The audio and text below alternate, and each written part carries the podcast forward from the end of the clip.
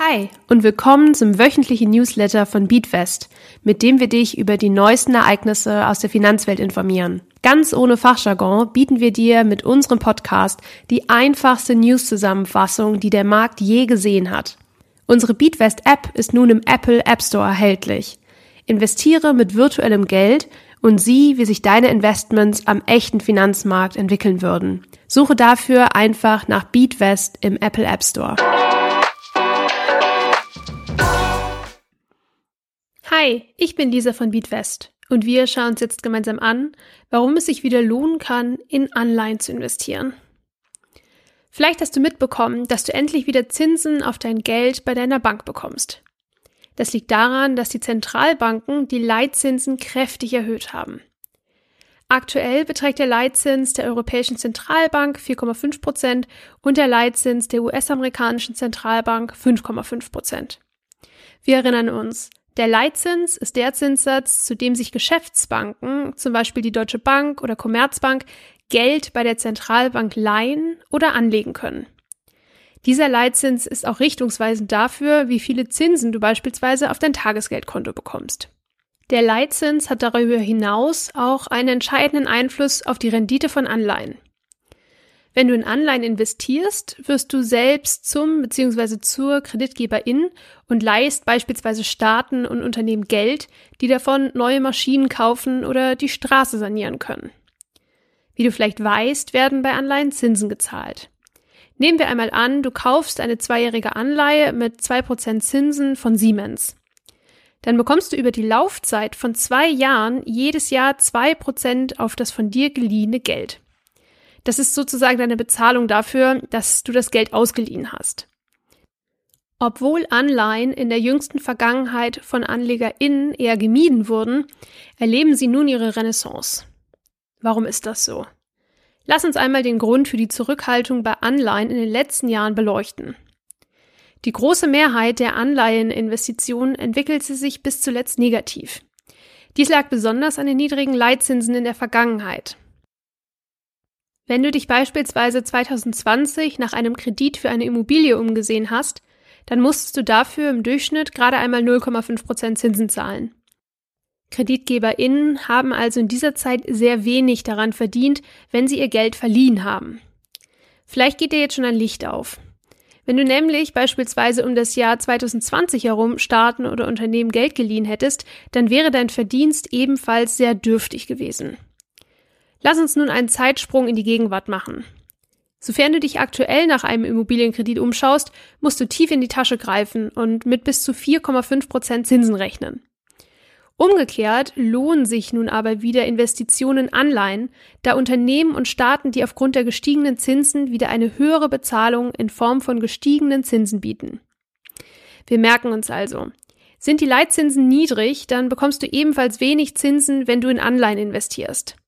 Ist der Zins jedoch hoch, so profitierst du auch davon, wenn Unternehmen und Staaten zahlen dir mehr Zinsen, wenn du Anleihen von ihnen gekauft hast. Lass uns nun einmal anschauen, welche Arten von Anleihen du eigentlich kaufen kannst. Erstens Staatsanleihen von Industrieländern.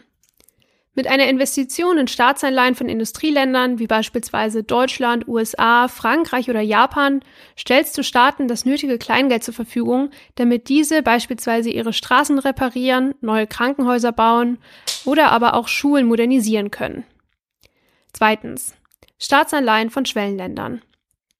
Schwellenländer wie beispielsweise Katar, Uruguay, Ecuador oder Brasilien verwenden dein Geld ähnlich wie Industrieländer, indem sie öffentliche Infrastruktur verbessern. Verglichen mit Anleihen aus Industriestaaten ist mit den Anleihen aus Schwellenländern jedoch ein höheres Risiko verbunden, da hier die wirtschaftlichen und politischen Grundgerüste wackelig sein können. Drittens. Unternehmensanleihen. Eine Unternehmensanleihe kannst du dir so vorstellen, als würdest du selbst Kredite an Unternehmen vergeben. Diese Kredite verwenden Unternehmen dann beispielsweise, um neue Maschinen zu kaufen oder die Expansion in anderen Ländern voranzutreiben. Viertens. Green Bonds.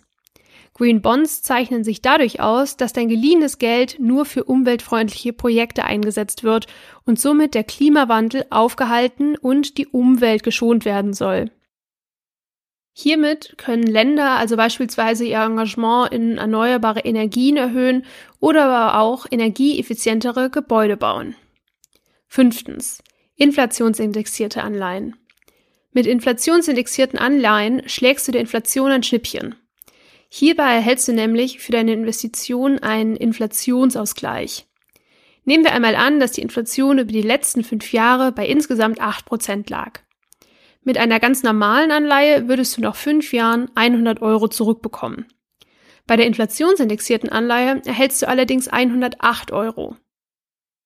Du merkst also, dass dein Geld nicht an Wert verliert, wenn du es verleihst, sondern der Wert des Geldes über die fünf Jahre erhalten bleibt.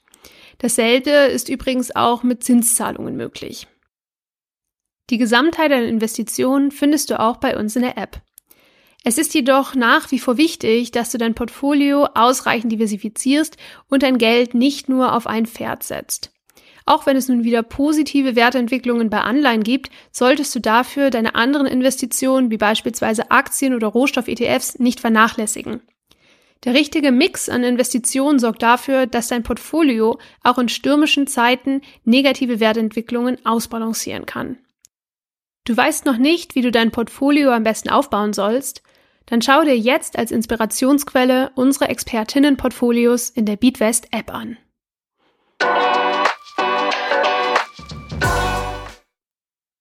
Kommen wir nun zu unserem Themenmonat Immobilien. Diese Woche schauen wir uns an, wie du die für dich geeigneten MieterInnen für deine Immobilie suchst und findest. Zuverlässige MieterInnen für deine Wohnung oder dein Haus zu finden, ist entscheidend, um eine problemlose und profitable Vermietung zu gewährleisten. Um dies zu erreichen, solltest du die folgenden Schritte und Überlegungen beachten. Erstens. Beginne damit, deine Immobilie auf seriösen Online-Vermietungsplattformen zu inserieren und stelle scharfe Fotos und detaillierte Beschreibungen bereit. Sei transparent in Bezug auf die zu zahlende Miete, Kaution und zusätzliche Kosten. Zweitens. Du solltest potenzielle MieterInnen gründlich überprüfen, bevor du sie in deinem Haus oder deiner Wohnung wohnen lässt. Das schaffst du am besten mit Hilfe von Mietanträgen, die persönliche Daten, den bisherigen Mietverlauf, Angaben zum Arbeitsplatz und Referenzen enthalten. Erkundige dich bei früheren VermieterInnen nach dem Zahlungsverhalten.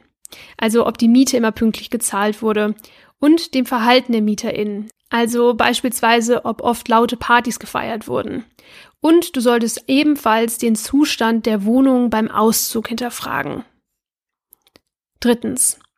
Einkommensnachweise wie Gehaltsabrechnungen oder Arbeitsbestätigung können dir dabei helfen, besser zu beurteilen, ob die MieterInnen die von dir veranschlagte Miete zahlen können. Alternativ kannst du dir auch eine Schufa-Auskunft von deinen MieterInnen geben lassen.